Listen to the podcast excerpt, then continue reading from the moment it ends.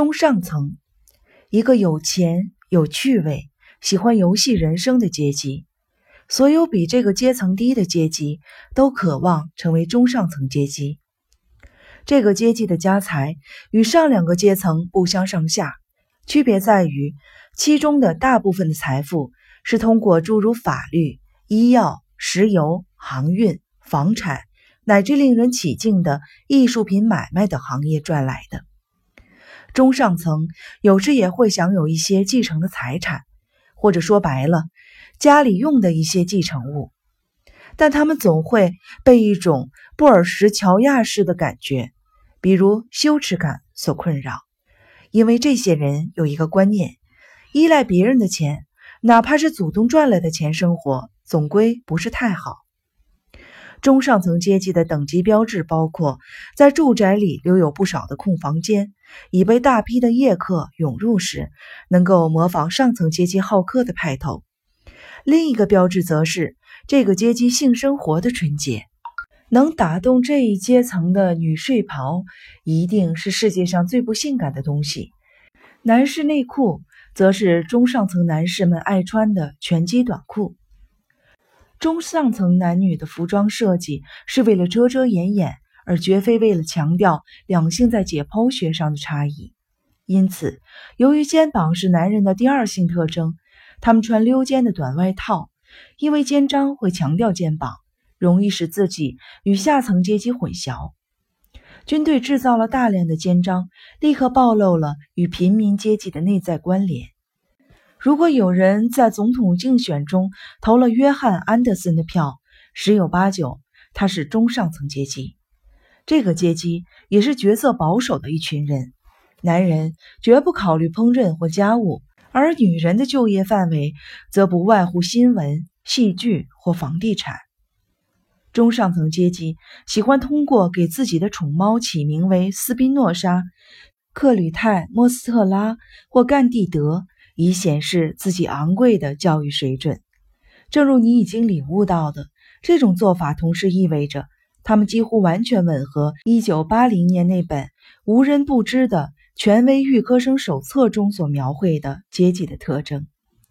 一九七零年红遍全球的电影《爱情故事》，还有一首常青藤名校歌曲，也曾讴歌过这个阶级。这两样东西惊人的知名度表明，中上层阶级的生活风格对所有该阶层以下的美国人具有相当的吸引力。事实也是如此。绝大部分中产阶级或以下的美国人宁愿自己成为中上层阶级，也不愿意成为上层阶级，或者是看不见的顶层。一次最近的路易斯·哈里斯民意测验显示，当要求回答你愿意成为哪一个阶层的成员时，大部分人选择了中层；当问题是你愿意属于中层的哪一部分时，大部分人的回答是中上层。成为中上层阶级是人们安熟而可靠的梦想。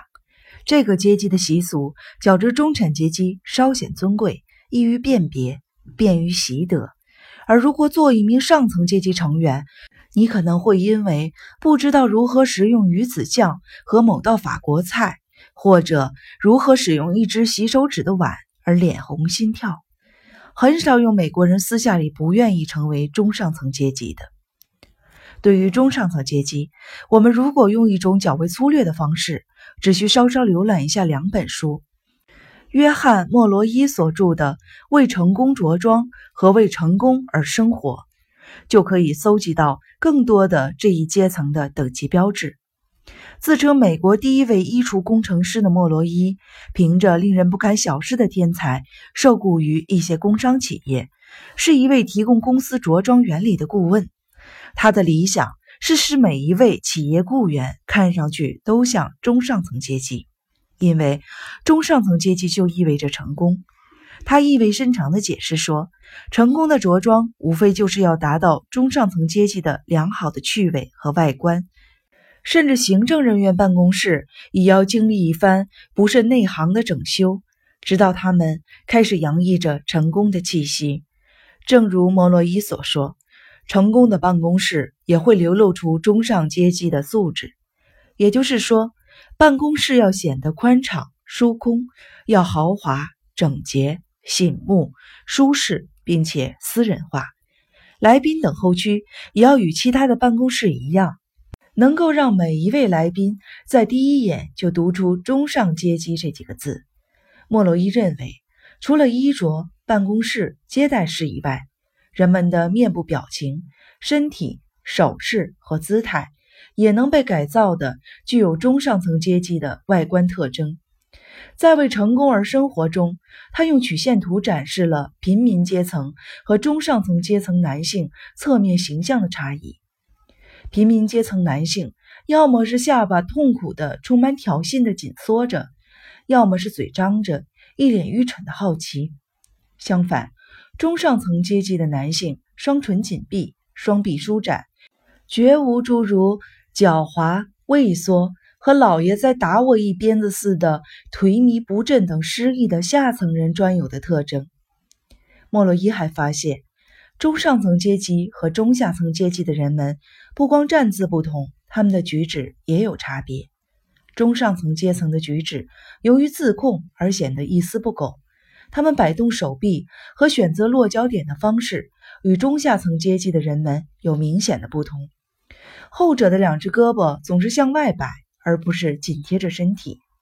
毫无疑问，像莫洛伊和迈克尔·科尔达《成功男人和女人们如何获得》一书的作者这样的指导者，完全能够教会那些胸怀抱负的人们模仿中上层阶级的外表。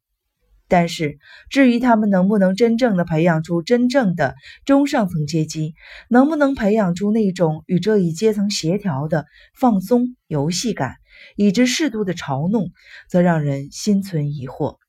我们可以想象，任何其他阶层的人们都有委婉的说法来表示“我们干吧”。我们的确知道，其他阶层的人可能发出饶有趣味的邀请：“我们藏腊肠吧。”但就像《权威预科书手册》一书所说，除了中上层阶级，我们不敢想象还有其他阶层的人会说：“让我们来玩藏腊肠的游戏吧。”并随即充满柔情地将腊肠简称为“肠”，就像他们将血玛丽简称为“血”，或者是将金汤力简称为 “G and T” 一样。对于中上层阶级而言，一切都是游戏。难怪他们天生就对高尔夫球、网球和游艇等无聊的活动兴致勃勃。